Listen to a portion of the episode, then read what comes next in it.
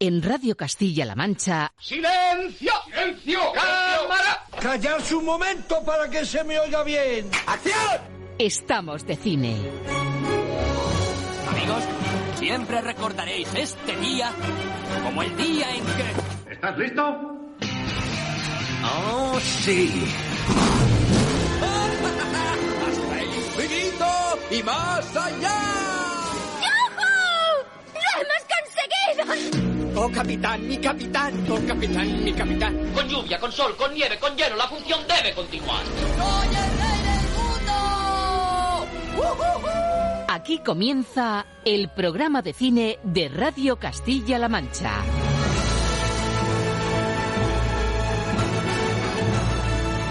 Presenta Roberto Lancha. Muy buenas a todos, ¿qué tal amigos, señoras, señores? Bienvenidos al cajón desastre en el que por fuerza se tiene que convertir hoy estamos de cine para dar cabida de nuevo a la avalancha de títulos pospuente que nos va a poner casi casi a las puertas de las Navidades. Como pequeño avance de los productos frescos que han llegado, te diré que vuelve el cine español y además en clave de thriller árido y muy pegado a la tierra. Lo hace además con otro papelón de Raúl Arevalo. Pero vuelven también Leonardo DiCaprio y Jennifer Lawrence, juntos y como científicos. Llega también un musical multipremiado y emotivo como antesala de West Side Story y una familia marcada por una tragedia que se sobrepone de la forma más natural y a la vez sorprendente. He estudiado bien la zona. Están ustedes en una situación muy delicada. Ojalá podamos remediarlo antes de que sea demasiado tarde. Hemos descubierto un cometa muy grande. ¡Qué bien! Viene directo hacia la Tierra. Querido Evan Hansen, hoy va a ser un día increíble y este es el motivo. Es un ave salvaje. No quiere estar encerrada. Pero aún eres tú, Sam. El lodo, No mires arriba, querido Evan Hansen, la familia Bloom, son algunos de los títulos destacados que te vas a encontrar estos días en las salas y nosotros hacemos el cribado por ti para que elijas lo mejor posible. Alberto Luquini y Raquel Hernández ya cogen aire para contarnos con argumentos y con estrellas cuál puede ser la peli perfecta en estos días. Nuestra app crítica, ya sabes, que se llama El Filtro Luquini. Y al final de ese filtro de contrastes, puntuaciones y respuestas, nos espera otro contraste, el de la música. Nueva York y la América profunda, fantasmas ochenteros en la gran ciudad y ectoplasmas mitológicos en el pueblecito de Somerville.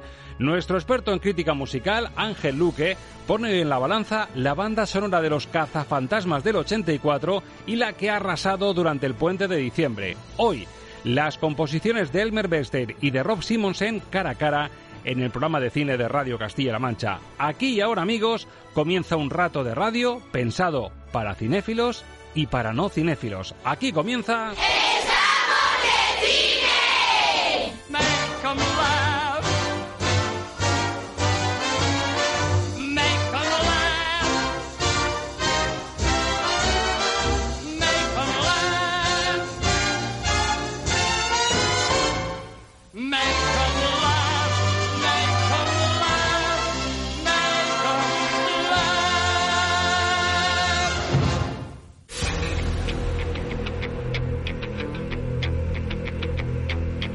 Los estrenos de la semana en el filtro Luquini.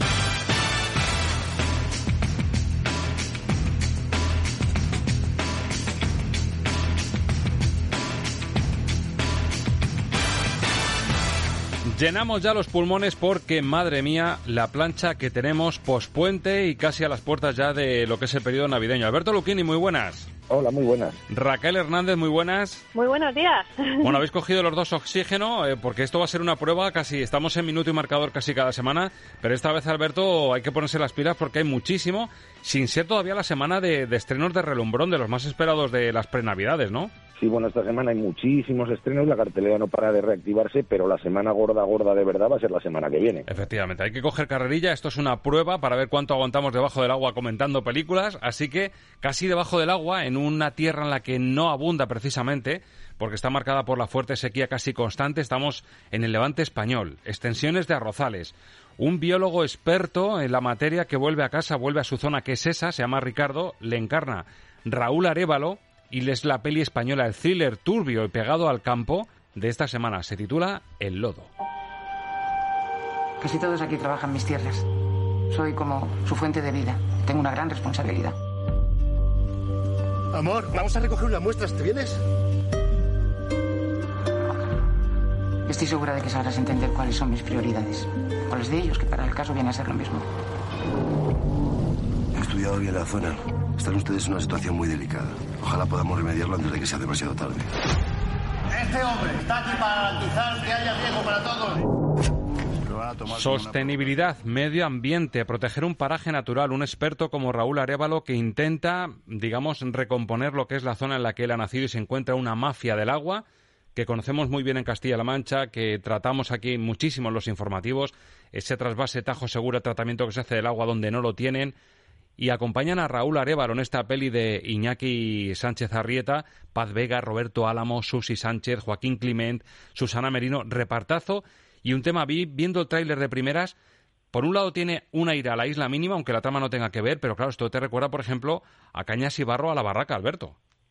Sí, es una, exacto, es una mezcla de, Vicente Blasco Ibáñez con, con, la isla mínima, tamizado con algunos de los clichés de, de los westerns clásicos sobre el, eh, el extranjero, el, foráneo que, regresa a su pueblo y, tiene detrás de sí una, oscura historia turbia.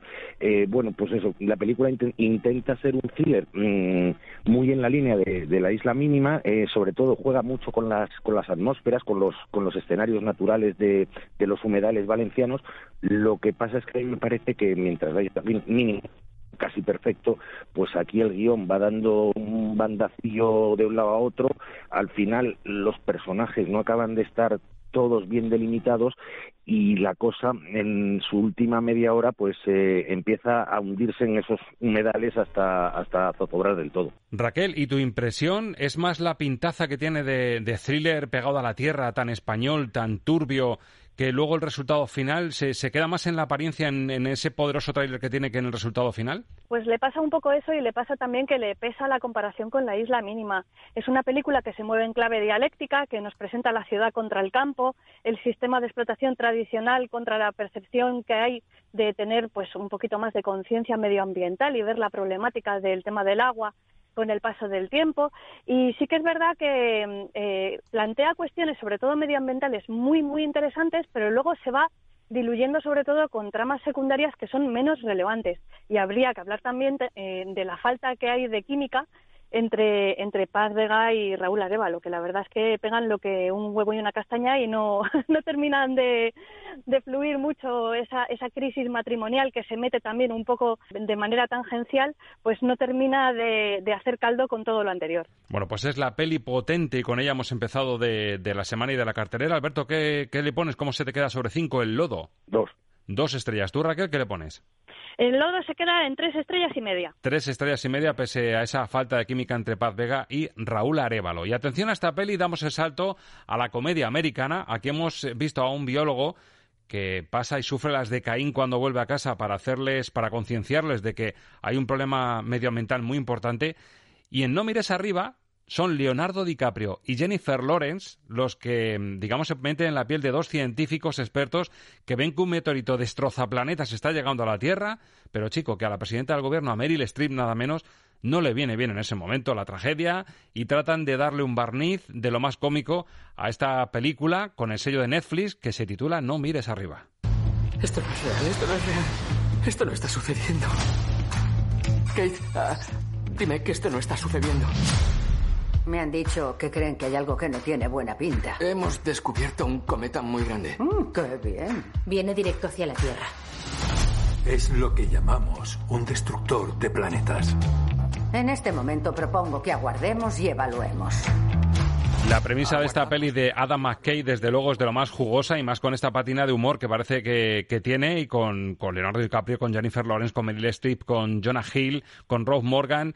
Vamos, que no le cuadra a Meryl Streep que caiga un meteorito de destrozar planetas. Raquel, hay que hacer, hay que barnizarlo eso, ¿no? Así es, pues mira, aquí Adam McKay utiliza eh, pues esta excusa, ¿no? Pensar que un cometa del tamaño del Everest va a colisionar con la Tierra pues para ponernos un poco delante del espejo y pues hablar un poco también de otros temas emergentes que están en la actualidad como es el cambio climático, la dependencia tecnológica, eh, cómo nos ponemos en manos de los gurús, cómo dejamos que los medios muchas veces nos anestesien y nos presenten la realidad como muy bonita cuando es bastante fea y sobre todo canaliza la gran crítica que tienen los científicos de que no se les escuche cuando son los verdaderos expertos que están detrás de nosotros, ¿no?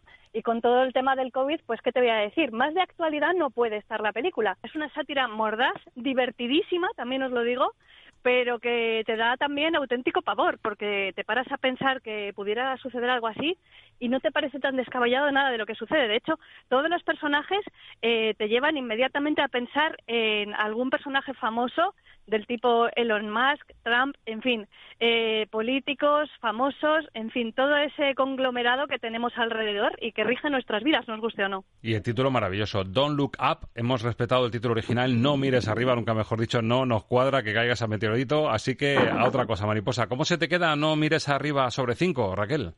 Pues cuatro estrellas y además me parece probablemente el estreno más solvente y más fuerte que llega a carteleras esta semana. en un pues par de semanas estará en Netflix. Estará en, un par de semanas, así que hay que aprovechar para verla en pantalla grande porque es película de muchos quilates, como nos dice Raquel Hernández, así que hay que aprovechar la gente que tenga una, una sala exclusiva de las que se elige Netflix para poder ver una película de este tipo, que aprovechen para verla en, en pantalla grande. Y ahora cruzamos la línea de la sensibilidad. Entramos en una poderosa batería de títulos que, ahondan un poco en los sentimientos.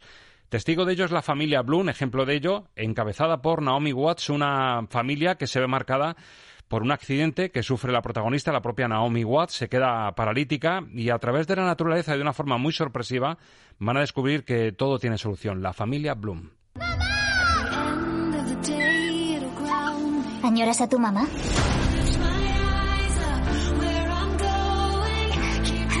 Necesita un nombre. Pingüe. Es un ave salvaje.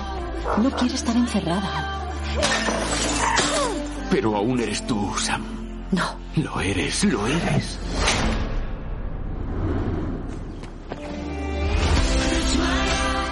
Watts, protagonista, la acompaña Andrew Lincoln, Rick, el famoso Rick de The Walking Dead. Decían que iba a volver a la pantalla, pues mira, tenemos aquí en, en un drama familiar que yo no sé, Alberto, conociéndote esto, si han apretado mucho las tuercas, si Glenn Dinibin ha, ha apretado mucho las tuercas para que lloremos, te habrá decepcionado y vas a despotricar seguro. Si lo ha hecho bien, sin que se le vean las costuras para que nos emocione, es que la película te ha convencido, así que sácame de dudas. ¿Os suenan los melodramas de superación alemanes que ponen los domingos eh, en, sobremesa en la tele? Lo mismo, pero en australiano. Es la historia de, esta mujer que sufre un accidente y, que mm, reniega de la vida y que de verdad mm, consigue mm, reconciliarse con la vida gracias a un pingüino que no es un pingüino sino una urraca, porque es una urraca que se encuentra en el jardín y la llaman pingüino. Todo un despropósito. El, caso es que está basado en hechos reales. Eh, la historia es irrelevante, está mm, planteada forzadísima para que uno llore desde el primer hasta el último momento. Eh, Naomi Watts eh, lo que quiere es dar un recital de, poner caras dolientes. Eh, no me interesa absolutamente nada la historia de esta mujer, la de la familia, y no te digo ya la de la urrata. Y, a, mí, a mí la película me pareció uno de esos mamotretos que, hay que ver por, por profesionalidad, pero que es insoportable. Sobre cinco estrellas se te queda regular esto, Alberto. Una. Una estrella. Raquel, por lo menos tiene la perchita que está Rick de The Walking Dead. Decían que iba a tener su, su papel en pantalla grande y mira por dónde aparece aquí en este, este, en este melodrama. Bueno, esperemos que la trilogía que hagan de The Walking Dead sea mejor que esto. Bueno, ¿te apetece más emotividad? ¿Te apetece ponernos un poquito más lacrimógenos también? Venga, vamos a seguir poniéndonos ahí un poquito blandito. Eso es, porque llega un musical sorprendente, además que sirve casi de anticipo al, al grandísimo musical que estamos todos esperando, que es West Side Story, con el sello del mismísimo Steven Spielberg, pero tenemos aquí a mm, querido Evan Hansen, que es eh, una historia, un musical que multipremiadísimo, premios Tony, premios Grammy, un musical que lo ha petado y llega por fin a la pantalla grande la historia, un musical de un chico que tiene un trastorno de ansiedad, que se escribe una carta a sí mismo y que resulta que esa carta va a ser el detonante de algo mucho más emotivo y espectacular. Encabeza el reparto Ben Platt, el protagonista, pero es que le acompaña Julian Moore. Querido Evan Hansen, hoy va a ser un día increíble y este es el motivo.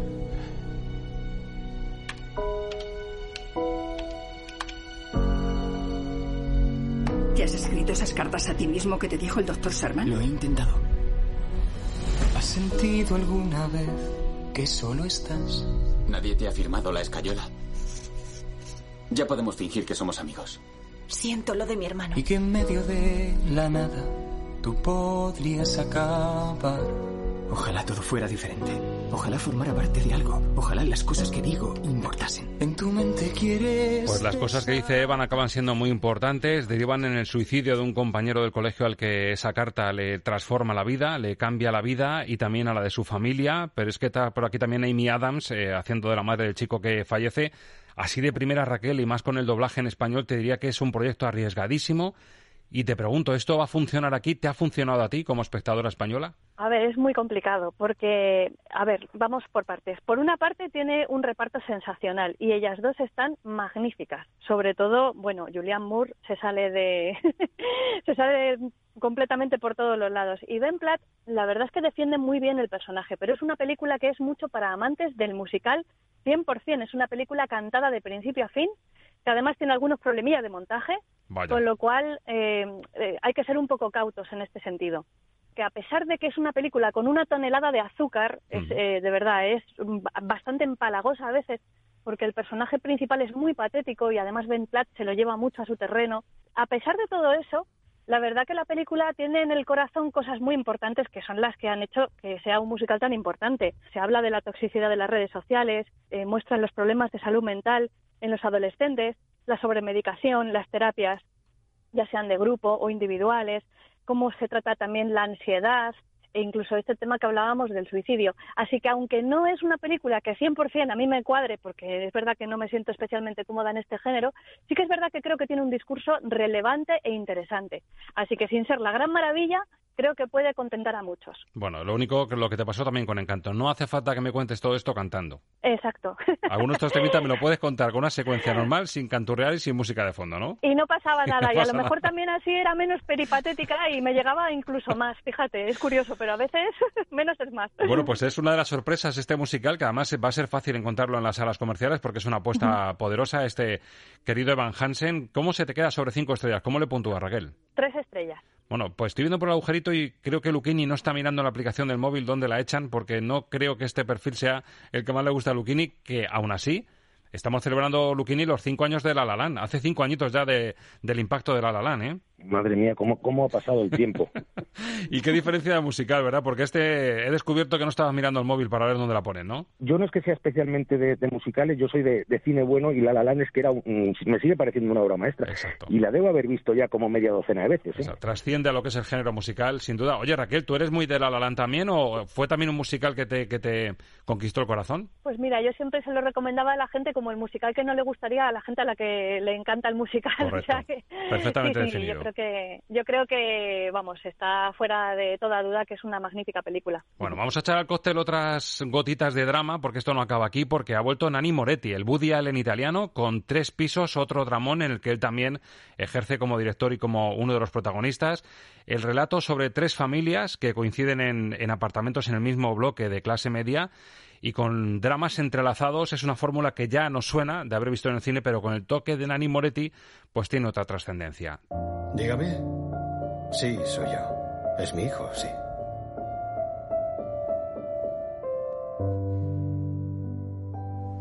Renato chochea.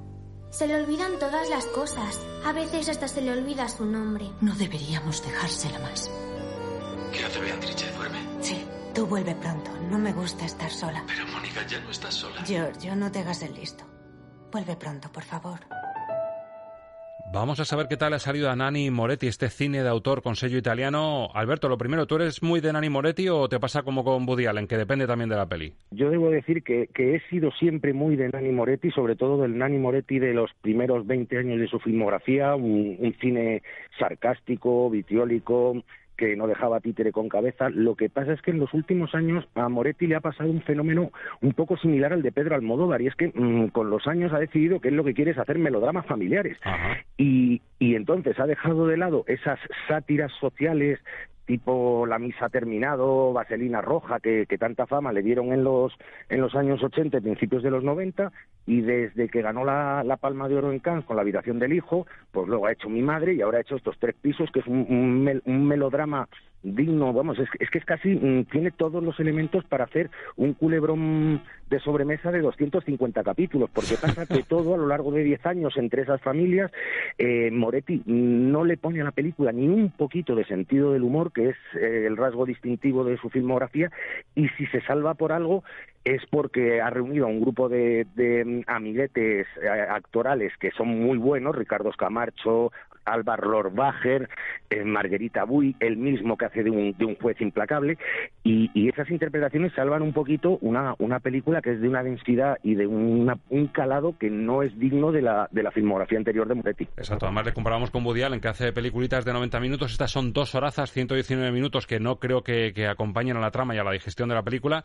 Raquel, ¿te ha pasado lo mismo? ¿Este Moretti no es, eh, no es el que te gusta del todo? ¿A ti sí te gusta Nani Moretti incluso cuando se pone melodramático, como en Tres Pisos? Bueno, a mí me gusta mucho Nani Moretti. De hecho, creo que una de sus películas fue la que me cambió totalmente la vida, que fue La habitación del hijo. Bueno, con sí. lo cual, yo firmo cualquier melodrama que, que haga este señor. Entonces, a mí me ha gustado bastante más. Me parece que además tiene la virtud de que se desarrolla en tres planos temporales. Eh, vemos la evolución de, de, esas familias, pero a lo largo de mucho, mucho tiempo. Y como vemos también como las piezas van encajando en su sitio con el paso del tiempo. Y eso es algo que me gusta mucho. Y luego la película tiene destellos de genialidad. Está claro que no es su mejor peli tampoco, pero tiene algunos destellos de genialidad de dejarte con la sonrisa en la boca, pensando en la redención de algunos personajes, pensando en algunos momentos en los que, bueno, la sociedad toma las riendas y busca una vía de escape. No sé, la verdad es que me, a mí sí me parece una película bastante recomendable, la verdad. Bueno, vamos a, a, jugar al contraste porque en estrellas creo que va a haber bastante contraste. Alberto, sobre cinco estrellas, ¿aprueba tres pisos? Dos. Dos estrellas, con lo cual se queda al borde del aprobado, pero no llega al aprobado. Y para Raquel yo creo que la, la diferencia va a ser importante. Sobre cinco estrellas. Sí, tres estrellas y media. Es una película muy bonita. Tres estrellas y media para tres pisos, la película italiana. Y seguimos ahondando. Un poquito más de melodrama. Volvemos al cine español. Nos vamos con Ana Castillo hasta Bélgica. Una auxiliar de enfermería que busca su oportunidad en un hospital, se va a reencontrar con una española, se va a descubrir a una española, y eso le va a hacer replantearse la vida. Ese enfoque que tenía Verónica, que es el personaje al que encarna Ana Castillo, en esta película de David Martín de los Santos. Se titula La vida era eso. ¿Eres española? Yo también soy española. Muy bien. ¿Estás bien? ¿De dónde eres? Pues nacer nací en Almería. Pero ahora me venía aquí de temporera. Es que aquí te pagan guay, ¿sabes? Y te hacen contrato. Madre mía, la que salía en Madrid, ¿eh? ¿Pero qué ha pasado? Pues que la gente está hasta el coño. Piensa que Un encuentro que va a cambiar la vida, el enfoque vital de Ana Castillo, de ese personaje de Verónica. María es esa mujer mayor española que se encuentra en ese hospital de Bélgica. Es Petra Martínez con un papelón que de hecho le ha valido estar en la terna de, de los Goya, Alberto. También está Petra Martínez, que, que es un poco el gran aval de la película, de la vida era eso.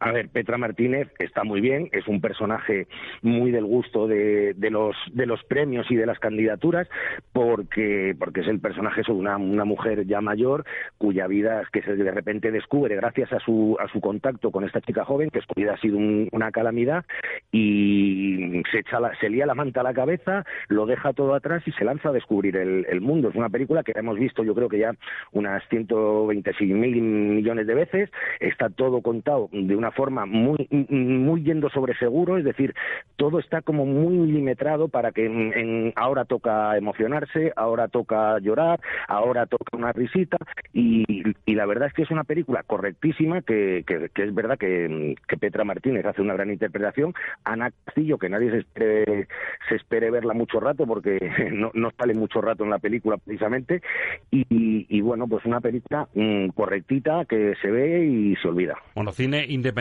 español, esta pues es un va a tener menos recorrido lógicamente que El Lodo, que la otra película española de la semana. ¿Cómo se te queda sobre cinco? ¿Cómo la puntúas? Pues dos.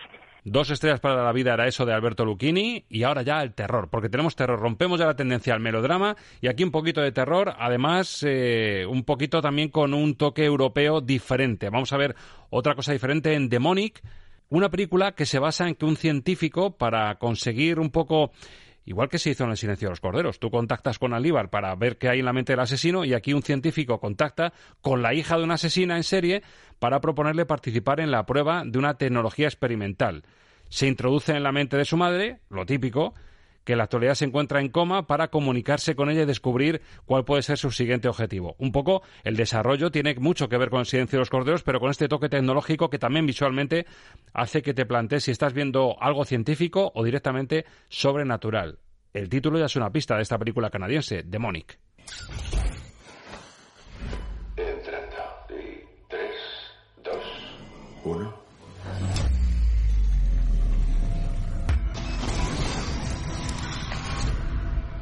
Juro que era real. No tengas miedo. Bueno, pues con este tráiler como para no tener miedo, ¿no, Raquel? La verdad es que no da mucho. es increíble, pero cierto. Eh, mira, verás, esta película la, la, dirige Neil Blomkamp, que como bien sabes viene de hacer películas muy buenas, como Distrito 9 o Elysium. Con Chapi se la pegó un poco, luego ha empezado a hacer cortos, ha intentado buscar un poco su voz en el mundo del terror, dejando atrás el de la ciencia ficción.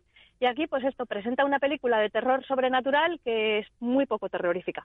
Entonces, eh, pues eh, en ese sentido se queda en terreno de nadie y no consigue alcanzar pues ese, ese objetivo de hacernos respingar en la butaca. Sí que es verdad que a lo mejor el público que es más jugón le busca un poco más la poesía por el tema de introducir eh, una suerte de exorcismo a través de una máquina que recuerda a un videojuego. Quizás en ese sentido se puede salvar un poco, pero las interpretaciones son flojas, el argumento es flojo, la premisa no está bien explotada, que era muy interesante, y al final la verdad que deja un poquito de sabor de boca, un poquito, te sabe a poco. Bueno, había, había un guiño ahí a hobby consolas con esto que nos está diciendo, pero no le ha salido bien Sí, la total. jugada a Neil, así que me parece a mí que se le va a quedar, no, no, por lo que dice no le apruebas. No, dos estrellitas se va a quedar esta vez. Y me da hasta rabia, ¿eh? porque es un director que me gusta mucho y creo sinceramente que ha querido hacer algo original, pero no le ha salido. No le ha salido Demonic, que es la, la apuesta terrorífica que se puede encontrar en algunos cines comerciales, porque el terror siempre tiene su cabida entre el público.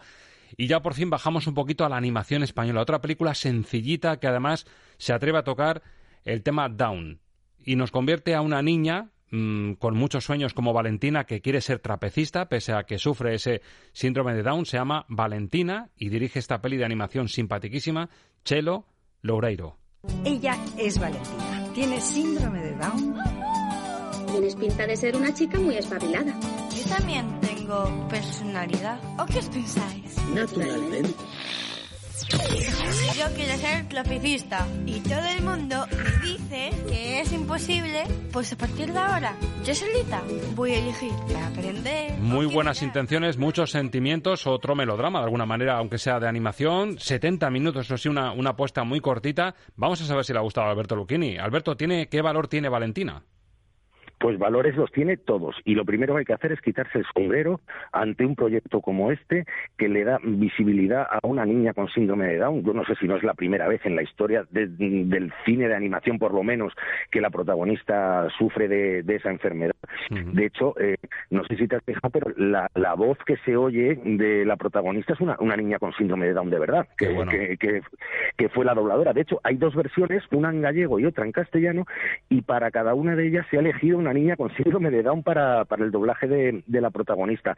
Y bueno, pues es una película que, al margen de esos valores sociales eh, presenta una, una animación mm, muy diferente a lo que estamos acostumbrados, una animación casi de, de autor, con un punto, con un punto naif de ese, de ese arte de amateur, eh, que nada, nada tiene que ver con las grandes superproducciones de, de animación, unos personajes, pues eso, todos, todos entrañables, todos buenos, la relación de la niña con su abuela que, que es muy emotiva, y, y dicho todo esto, pues hombre, están muy bien los valores, a mí la película mm, me aporta más bien poco, pero reconozco que, es una película muy valiente, mm, bien hecha y, y ole por Chelo Lureiro. Valiente Valentina. ¿Cómo se queda sobre 5? ¿Qué le ponemos, Alberto? Para mí un 3. Un 3. Tres estrellas para la película de animación diferente, que además las distribuidoras hay que reconocer que también han sido valientes porque ustedes se la van a encontrar posiblemente en las salas comerciales por las que suelan apostar. Y os quería preguntar, compañeros, después de este embudo, después del puente que ha sido un poco la prueba de fuego prenavideña, antes de ver qué pasa con el cine, en vuestras visitas a las salas como ciudadanos de a pie, ¿Habéis notado, Raquel, que esto, que esto realmente está recuperando? ¿La gente está volviendo a las salas? ¿O notáis que es un sí, pero no todavía? Pues mira, yo más que nada voy a pases de prensa y voy poco al cine como espectadora normal, pero sí que te puedo decir que todo el mundo me pregunta qué voy a ver este fin de semana, o sea que yo me lo tomo como un indicador positivo la gente quiere ir al cine con las familias, con los críos, la gente quiere ir al cine a ver pelis en pareja, quiere ir al cine en solitario y todo el mundo pregunta y pide opiniones, con lo cual yo creo que la cosa se va activando poco a poco. Alberto, ¿esto se ha reactivado como ciudadano a pie en salas comerciales? ¿Has notado que, que la gente otra vez ha vuelto en masa? Pues mira, yo te, yo te voy a hablar de experiencia personal porque este durante el puente aproveché para ir a ver Nido de Víboras, que no lo había, lo había podido ver en el Sí. pase de prensa, una película que por cierto es espléndida y, y un, el día eh, de la Constitución a las 4 de la tarde en la sesión en versión original había unas 50 personas en la sala. A mí me pareció maravilloso porque me recordaba a los, a los viejos tiempos y salir de, la, del pase en versión original y ver las colas que había para entrar a la siguiente sesión de las seis y media me evocó años pasados anteriores a, a pandemias. Bueno, pues me encanta escucharos esta reflexión que hacéis, esta valoración, pero vamos a preguntar a una persona que es amiga de esta casa, que nos sirve muchas veces como la voz de, de las salas de exhibición, es Miguel González, es el gerente de los cines de la capital regional de Toledo, de MK2 Cine Sur, Miguel González, al que le hemos preguntado porque bueno, ha habido un antes y un después del puente, sobre todo. Eh, muchos estrenos, avalancha, eh, tormenta de, de nuevos títulos que venimos comentando en Estamos de Cine, pero la pregunta era, ¿esto realmente se está notando en sala? Antes del puente, yo me lo encontré en persona y me dijo que regular. Después del puente, que era la gran esperanza que tenían las salas de exhibición, le hemos vuelto a preguntar y este es el mensaje que nos ha dejado Miguel.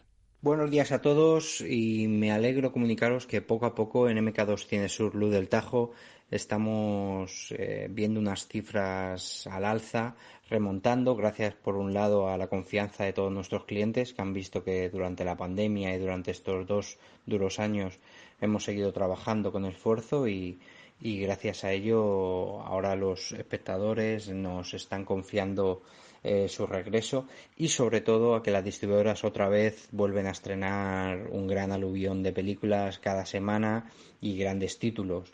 Ahora mismo durante el puente hemos tenido eh, películas que han funcionado muy muy bien y ahora sí ya tenemos otra vez eh, la confianza de Disney, por ejemplo, que nos ha traído otra vez Encanto, la película que lleva dos, tres semanas funcionando muy bien, la gente le está cogiendo muchas ganas ese tipo de películas.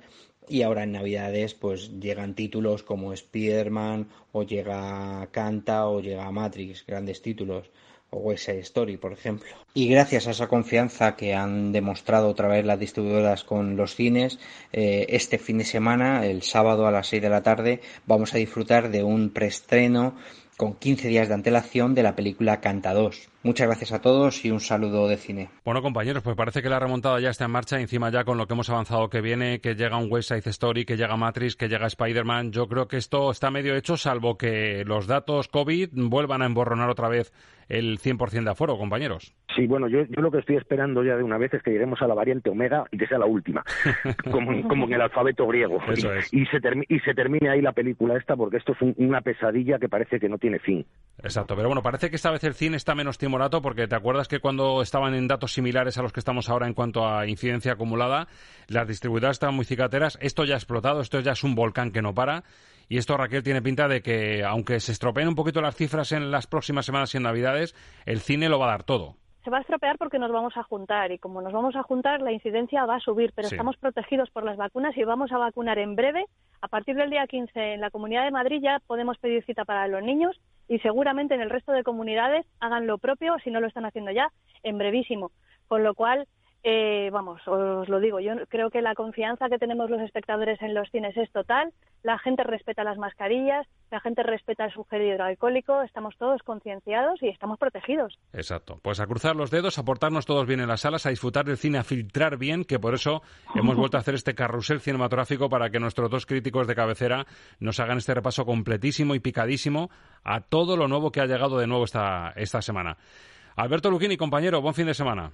Igualmente, buen fin de semana. Raquel Hernández, a filtrar también ahora de puertas para adentro, con, entre amigos, entre familiares que te preguntan y a seguir filtrando. Esto es un, un no parar, un no filtrar sin parar, ¿eh? Exacto, aquí estamos de cine. Estamos el cine. Buen fin de semana, Raquel. Venga, un abrazo.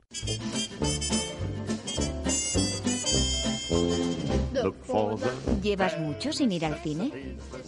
¿Ni recuerdas tu última película? No te subestimes. En CMM Radio te hacemos recordar cuánto te gustaba estar de cine. Estamos de radio. Estamos de cine. Hola, soy Ana Castillo. eh, estoy aquí en Avicine presentando La vida era eso, que se estrena el 10 de diciembre en cines. Y quiero mandar un beso muy fuerte a Roberto Lancha y a su programa Estamos de Cine. Hola, soy Clara Roquet y quería mandar un saludo a, a los oyentes de Estamos de Cine. Hola, soy José Luis Garci y mando un abrazo muy fuerte y un saludo de verdad muy cordial a toda la familia de Estamos de Cine de Radio Castilla-La Mancha. Estamos de cine con Roberto Lancha.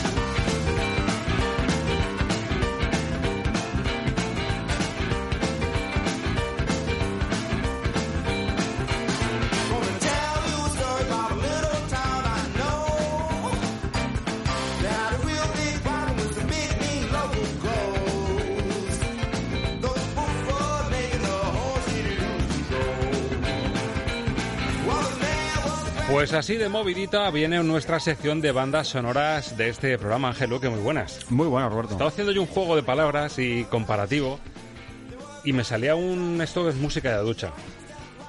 ¿De ducha? Música, música de ducha, porque el título original de esta canción es Limpiando la ciudad. Sí, pero no de ducha de psicosis. No de, ducha de psicosis, pero casi, va por ahí la cosa. de ducha matinal Limpiando, limpiando la ciudad, ¿pero de qué? ¿De suciedad o de qué? De fantasmas. De fantasmas. y si nosotros nos consideramos fantasmas y limpiamos la ciudad de fantasmas, al final es una ducha la que nos damos nosotros para limpiarnos a nosotros mismos como fantasmas. ¿Me lo compras no? Fantasmas del cine, somos unos fantasmas, Fantasmas del del cine. cine, de la radio y de las bandas sonoras. Te lo compro, además es que este, este tema precisamente está hecho para esa parte de ambientación que tiene, sobre todo la primera película, que es, que es em, sin duda alguna la, la- la película mítica sobre los cazafantasmas y que, bueno, la verdad es que eh, dentro de los grandes clasicazos que ya se puede decir que tienen los años 80, Cazafantasmas, yo creo que con este motivo de que tenemos este Cazafantasmas más allá en las pantallas y que yo creo que va a ser uno de los bombazos y está siendo una de las taquillas grandes de estas, de estas navidades va a ser sin duda, pues recordar lo que se hizo en el año 84, cómo ha sido la evolución de esta película y sobre todo divertirnos, ¿no? Porque yo creo que era uno de los objetivos de la película.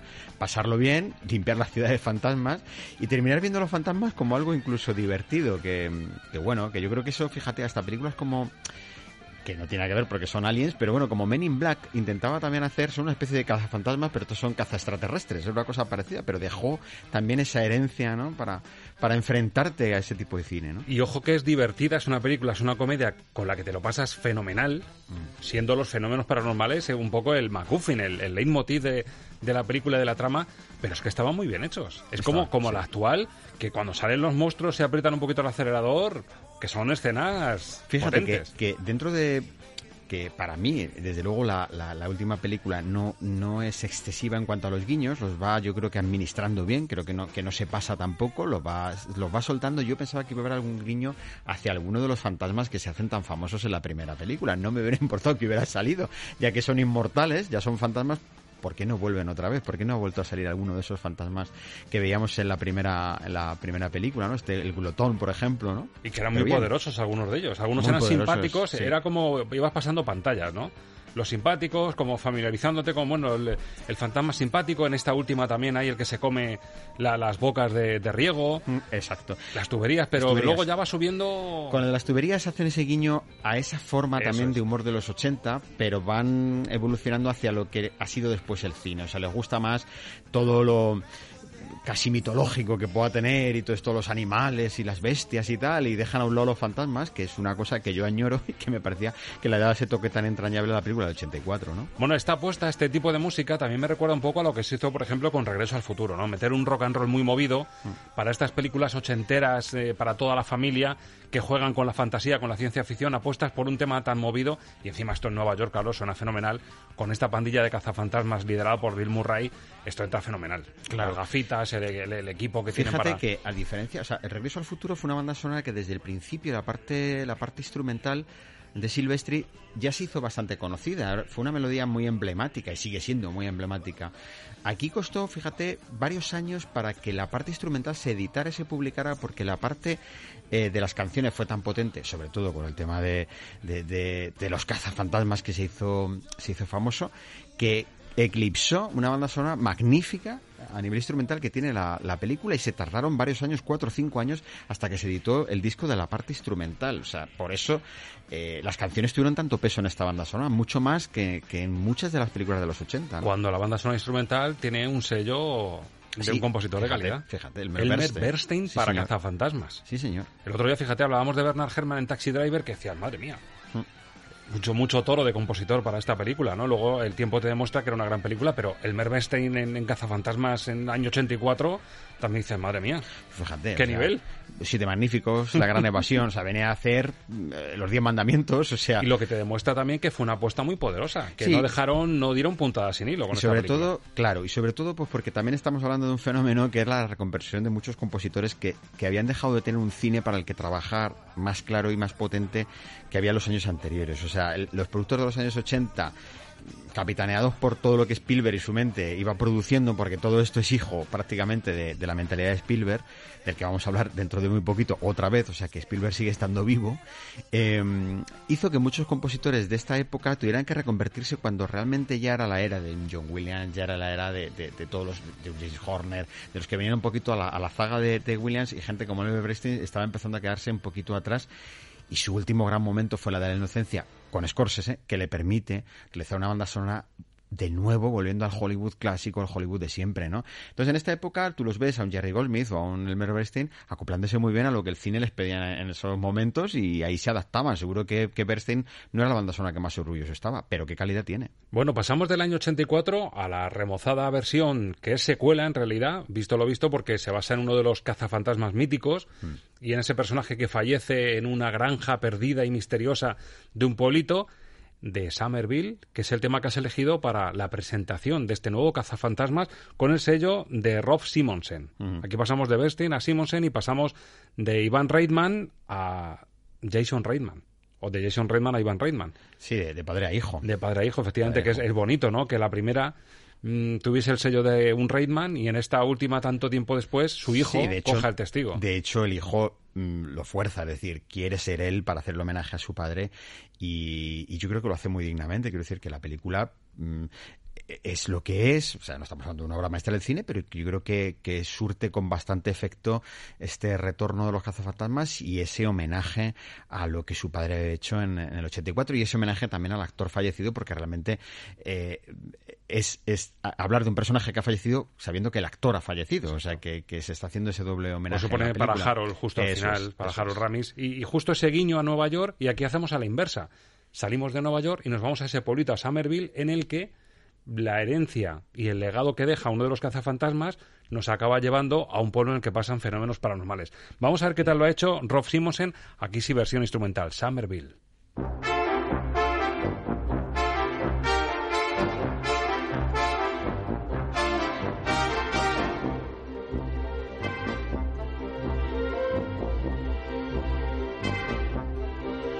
Lo que ves es lo que oyes. Música para soñar cine con Ángel Luque.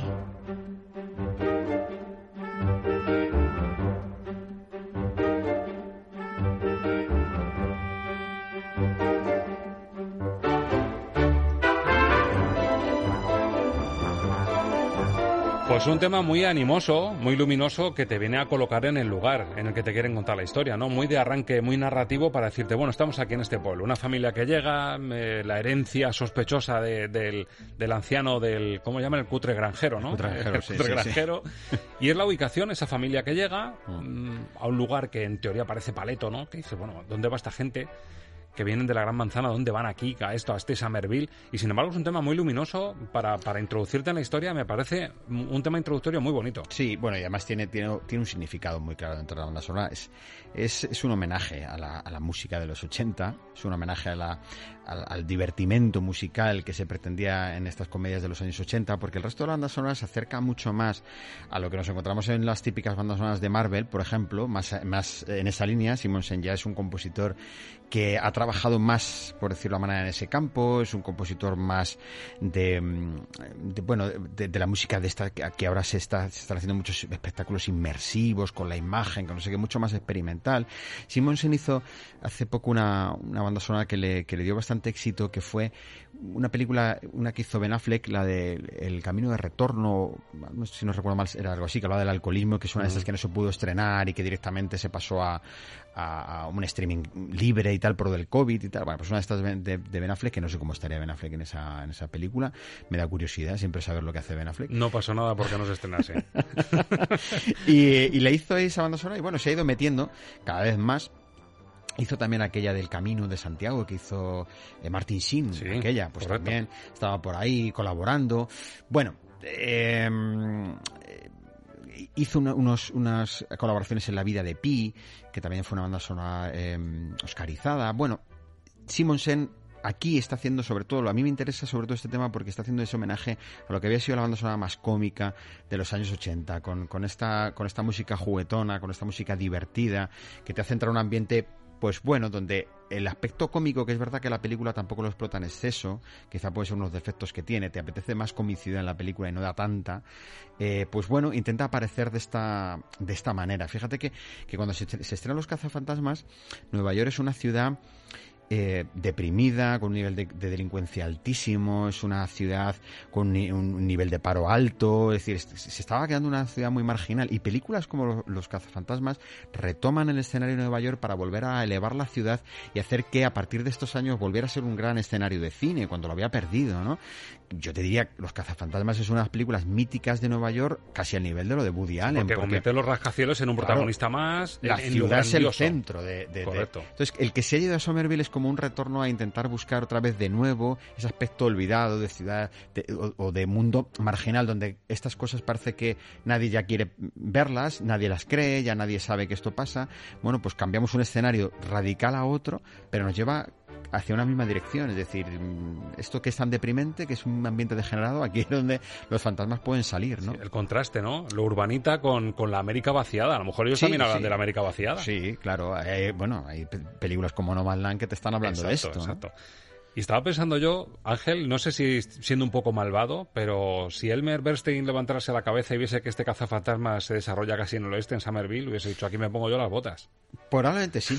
Probablemente sí. La segunda, la Cazafantasmas 2, porque es que yo creo que, claro, eh, realmente el homenaje real es a la del 84 y a la actual. Lo que hay en medio mm, es más bien para olvidar, ¿no? Tanto la, la- el Cazafantasmas 2 como aquella versión femenina que se hizo, que, que bueno, cinematográficamente hablando, Esto es la Champions. Aquí el cruce tiene que ser bueno. Claro, entonces eh, eh, realmente la segunda que le hizo Randy Edelman todavía era un compositor. Randy Edelman es el, pues, pues hizo aquello con colaborando con, Trevor Jones en, lo del último moicano, el poli de guardería. O sea, era un compositor que aparecía mucho en- después en este perfil de comedia, también la comedia romántica, que hemos escuchado alguna cosa suya pasó desapercibida completamente y yo te diría que hasta esta realmente no se ha vuelto a hacer una banda sonora interesante para Cazafantasmas o la banda sonora de Simonsen es una banda sonora bastante bastante bien eh, curtida y bastante bien sólida ¿no? Y luz en pantalla además. Es Sí. decir, ayuda a la trama, que es la función que hemos aprendido en este programa, en esta sección, ayuda a la trama a desenvolverse, a que todo vaya con un ritmo Mm. bastante fluido. Volvemos al 84 y me probéis un tema raro que se llama Zul Part 2. Este sí va a ser Bernstein. Vamos a escuchar a Bernstein. Sí, bueno, creo que Zul es uno de los fantasmas, es el, es el que tiene que traer al malo malote, ¿no? Por decirlo de alguna manera, el que le prepara el terreno. Y esto es de Elmer Bernstein. sí. Bernstein poniendo música a un fantasma. Vamos a ver a todo un compositor, uno de los grandes, poniendo música para Azul.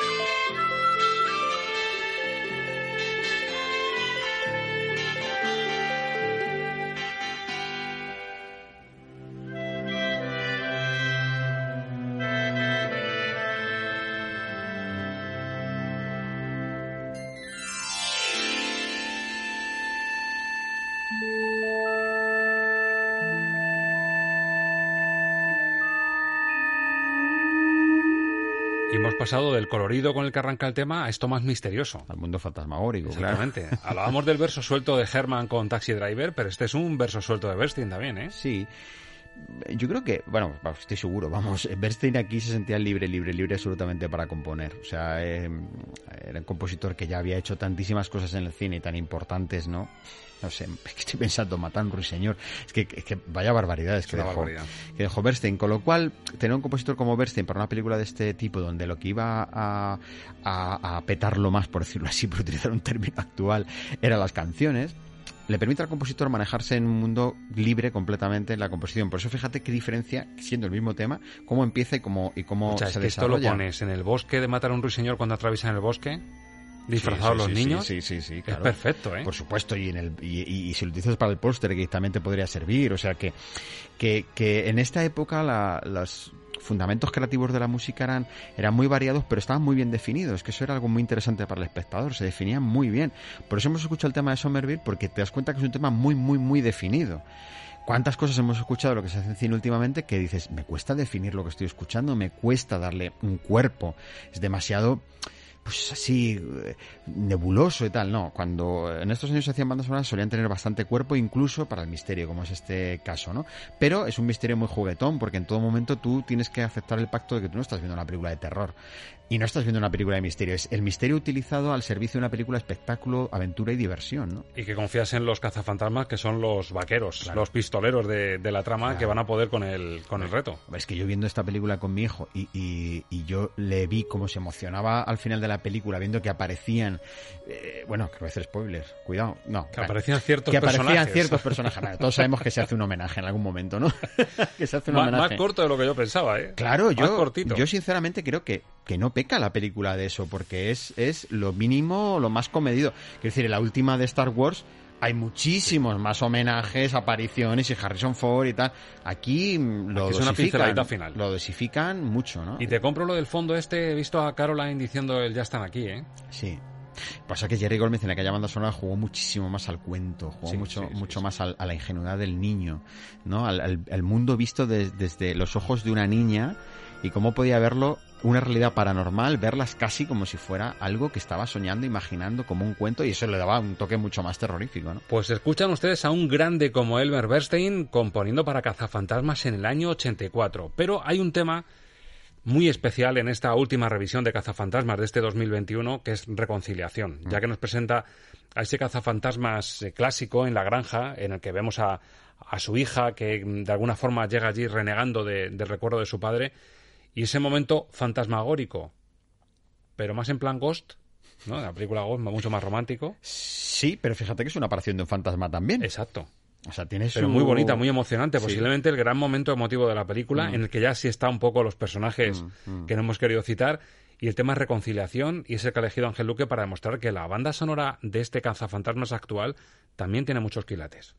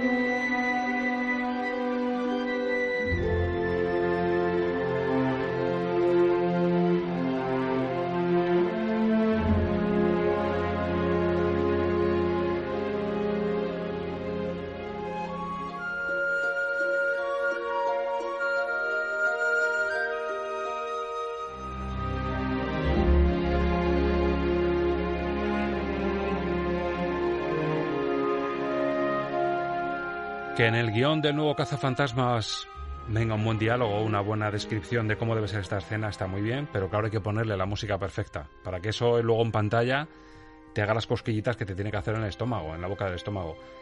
Y Simonsen con este tema lo consigue. Consigue realmente mm, removerte. Y me decías tú fuera de micro que aquí quizá está jugando un poco a John Williams en ET, que tiene toda esa...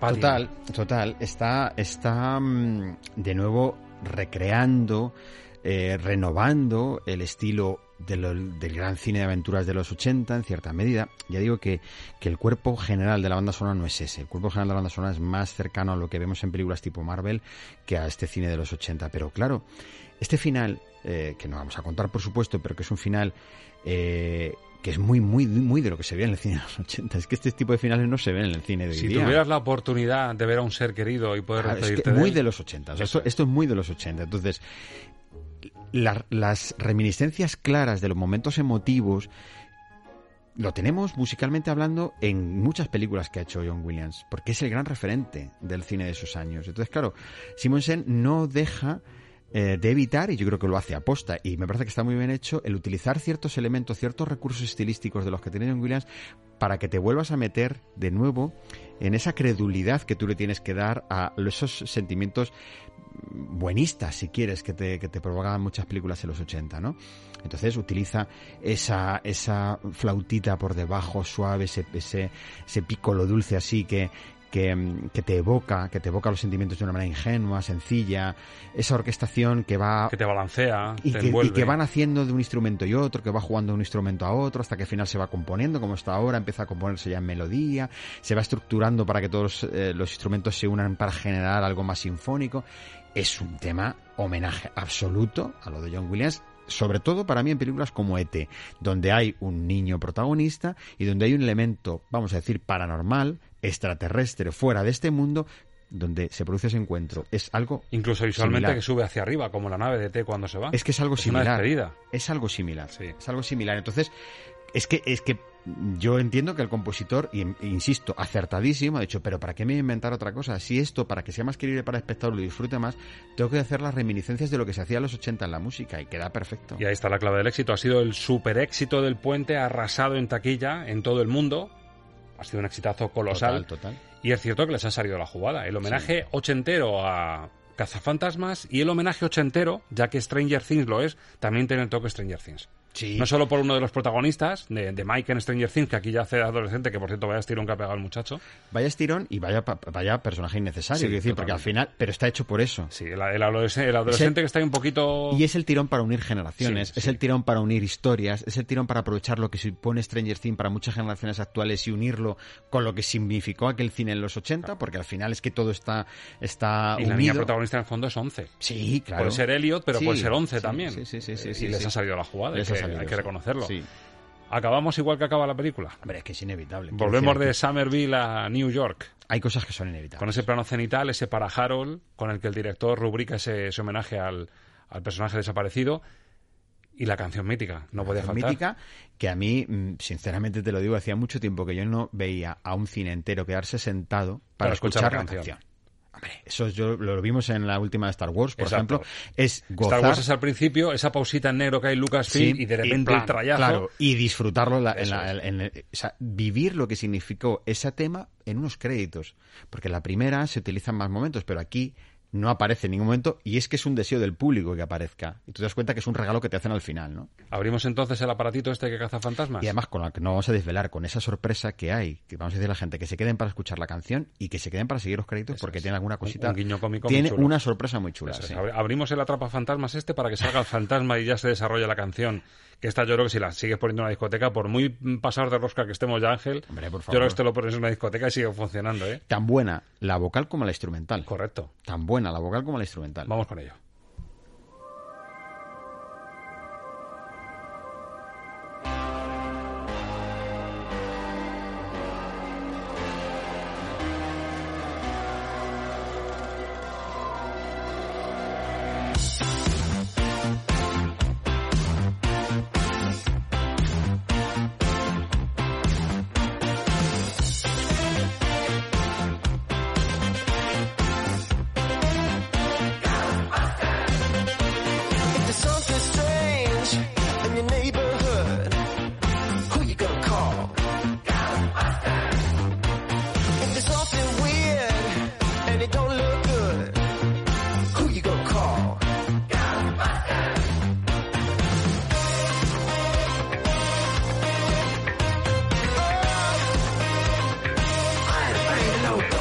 Me apuras, después de ver los monstruos que ves en la película, tanto la primera como la segunda, tú escuchas esto, es una forma de dulcificar y decirles a los niños que esto era de broma, que esto era como un cuento de miedo que hemos, que hemos pasado aquí con los fantasmas. Y claro, es una forma de frivolizar, pero de una forma extraordinaria y con instrumentos muy ochenteros con mucho órgano electrónico, con, con mucho sintetizador, lo que era el sonido de una época que ha envejecido esto te pasa a lo mejor con Aja o con, con algunos temas míticos, pero con muy pocos. Ha envejecido tan bien como tú y yo. Que exacto, estupendos, igual que la canción de Cazafantasmas.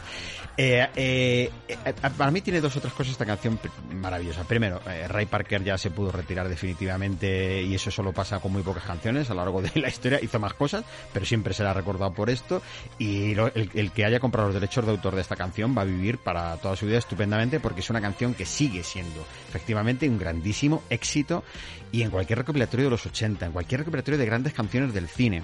Estuvo nominada al Oscar y no lo ganó, una más. De estas que ha sido más éxito y no lo han sido precisamente por haber ganado el premio, sino por no haberlo ganado. Pero bueno, esto es otra historia, ¿no? Y luego también de algo muy importante, yo estoy intentando acordarme ahora, o se me viene a la cabeza rápidamente lo que Dimitri Tionkin, cuando decidió meter canciones en el, en el cine del western, y le decían que se estaba loco, que...